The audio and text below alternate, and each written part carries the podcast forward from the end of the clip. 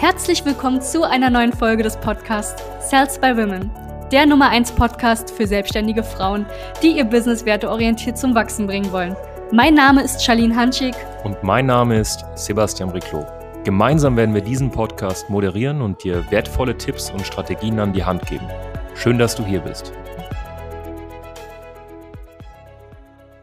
Hallo und herzlich willkommen zu dieser neuen Podcast-Folge. Mein Name ist Sebastian Riclo von SBW Consulting, Salts by Women.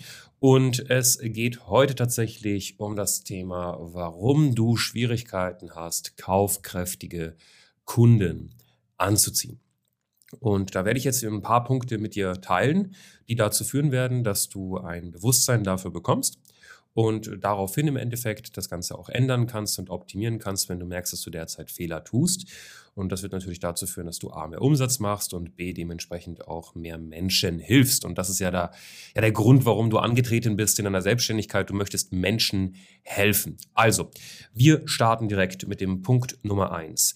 Äh, es gibt per se Zielgruppen, die einfach kaufkräftiger sind als andere. Das heißt, die allererste Sache, die du äh, machen solltest, wenn du dich positionierst und wenn du eine Zielgruppe aussuchst, ist natürlich ähm, dir erstmal Gedanken machen, welche Zielgruppen sind denn per se auch kaufkräftiger. Ja, also ich sag mal, ältere Menschen, ich sag mal ab 35, 40 sind natürlich kaufkräftiger als Menschen zwischen zum Beispiel 20 und ja, 30.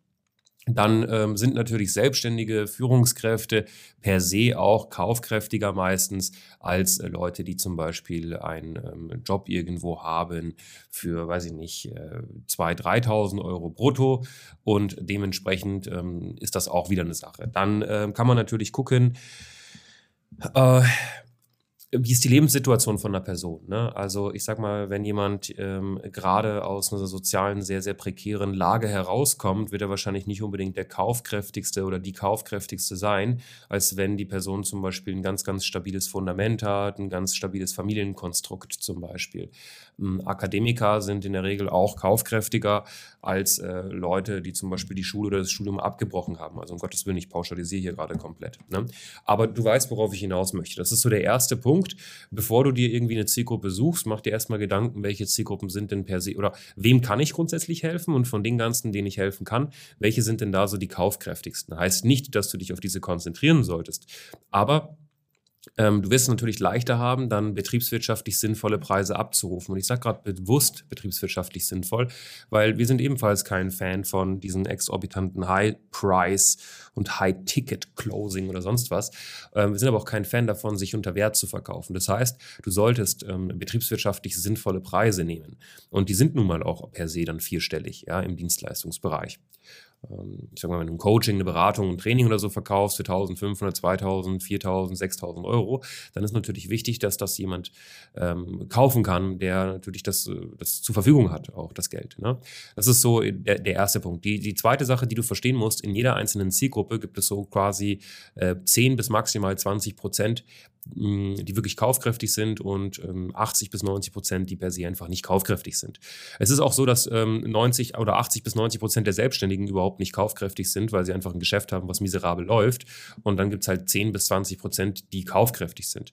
Genauso ist es auch bei Familien, genauso ist es auch bei, bei Stars. Es ist überall so. Ne? Also dieses Pareto-Prinzip 80-20 kannst du überall anwenden, in dem Fall sogar 90-10. 90 Prozent haben einfach nicht unbedingt eine große Kaufkraft. Das heißt, heißt, du musst in jeder Zielgruppe die 10% finden, die sich dein Angebot leisten können. Das ist nun mal so. Ja? Die nächste Sache, auf die du achten solltest, wenn du es hinbekommen willst, dass kaufkräftige Menschen dein Angebot sehen, wahrnehmen und dann am Ende des Tages auch für sich beziehen und kaufen, ist, dass du, und das musst du verstehen, äh, auf sie wirkst, als würdest du sie verstehen. Ich gebe dir ein Beispiel. Mach dir mal Gedanken, was Menschen tun, die kaufkräftig sind oder wie der komplette Alltag von einer Person ausschaut, die kaufkräftig ist. Das sind banale Fragen, die du dir stellen kannst. Fährt die Person eher mit den öffentlichen oder fährt sie mit dem Zug?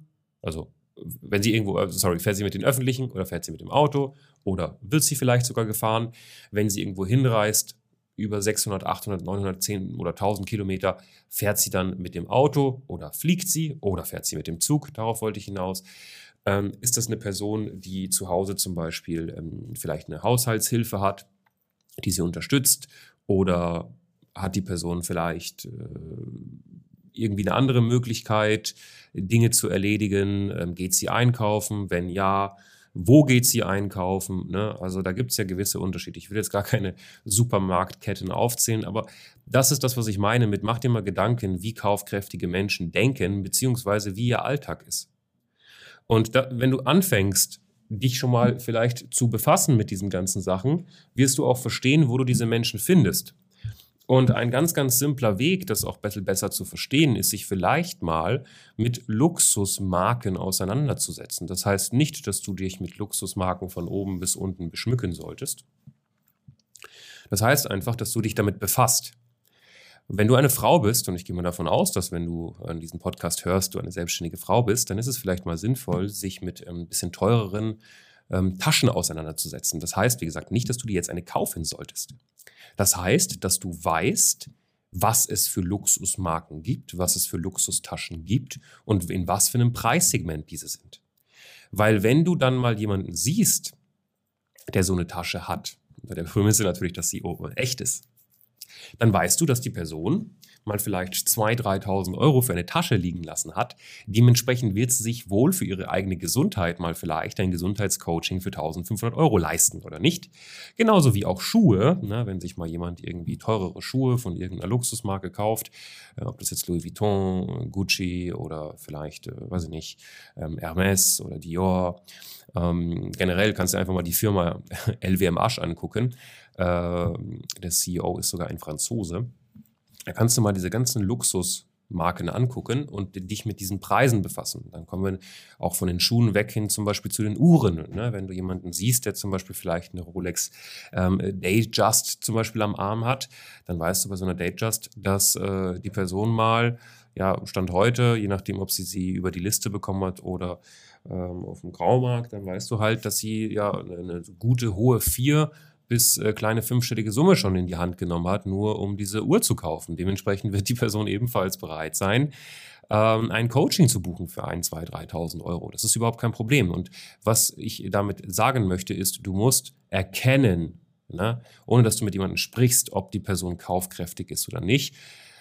Und wie sie handelt, ne, also anhand von Handlungen, anhand von dem Erscheinungsbild, anhand von der Rhetorik erkennst du relativ schnell, ob jemand kaufkräftig ist oder nicht.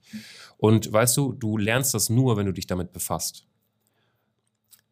Andere Sache, du wirst diese Menschen dann auch wirklich anziehen in letzter Instanz, wenn du ebenfalls nicht bist wie sie, aber gewisse Dinge tust wie sie.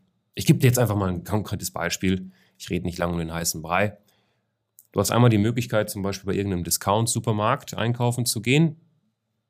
Du kannst aber auch bei irgendeinem Supermarkt oder Biomarkt einkaufen gehen, ähm, der regionale Güter verkauft, wo vielleicht die Banane, so blöd es auch klingt, mal vielleicht drei bis viermal so teurer ist. Du weißt aber ganz genau, dass die Leute, die dort einkaufen gehen, die mal so einen kleinen Einkauf machen für 50 bis 100 Euro, wo original nichts in der Tüte ist, dass Menschen sind, die wahrscheinlich kaufkräftiger sind. Das heißt, fang an, dich mit diesen Dingen zu beschäftigen, weil automatisch wirst du auf kaufkräftigere Menschen stoßen, du wirst verstehen, wie kaufkräftige Menschen denken und du wirst dementsprechend ihnen auch dein Produkt verkaufen können. Vertraue mir, das funktioniert, ja, und äh, sonst wirst du keine kaufkräftigen Menschen anziehen. Das ist ähm, ja wie so, ein, wie, so ein, wie so ein Stallgeruch, was soll ich dir sagen? Ne? Also diese Leute wissen halt ganz genau, was der Stand der Dinge ist. Okay, also ich wollte jetzt einfach mal so ein paar Sneak Peek geben, so, ein kleine, so einen kleinen Einblick in die ganze Situation, wie du das einfach ein bisschen besser optimieren kannst und steuern kannst. Und vor allem wollte ich dir einfach mal ein Bewusstsein dafür schaffen. Falls es schon in deinem Kopf war, dann ist das super. Falls nicht, dann achte bitte in Zukunft darauf und du wirst es definitiv hinbekommen, kaufkräftigere Menschen anzuziehen. Bis zum nächsten Video. Danke, dass du hier warst. Wenn dir dieser Podcast gefallen hat, lass uns doch gerne eine 5-Sterne-Bewertung da.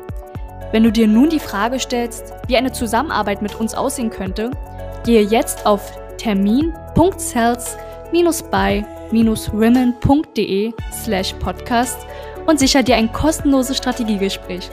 Wir werden in diesem Gespräch ausarbeiten, wie du dich zu positionieren hast, wie du deine Wunschkunden erreichst und stets selbstbewusst und autoritär handelst. Wir haben schon etlichen Frauen dabei geholfen, ihr Business werteorientiert zu skalieren. Sicher dir jetzt einen Termin. Wir freuen uns auf dich.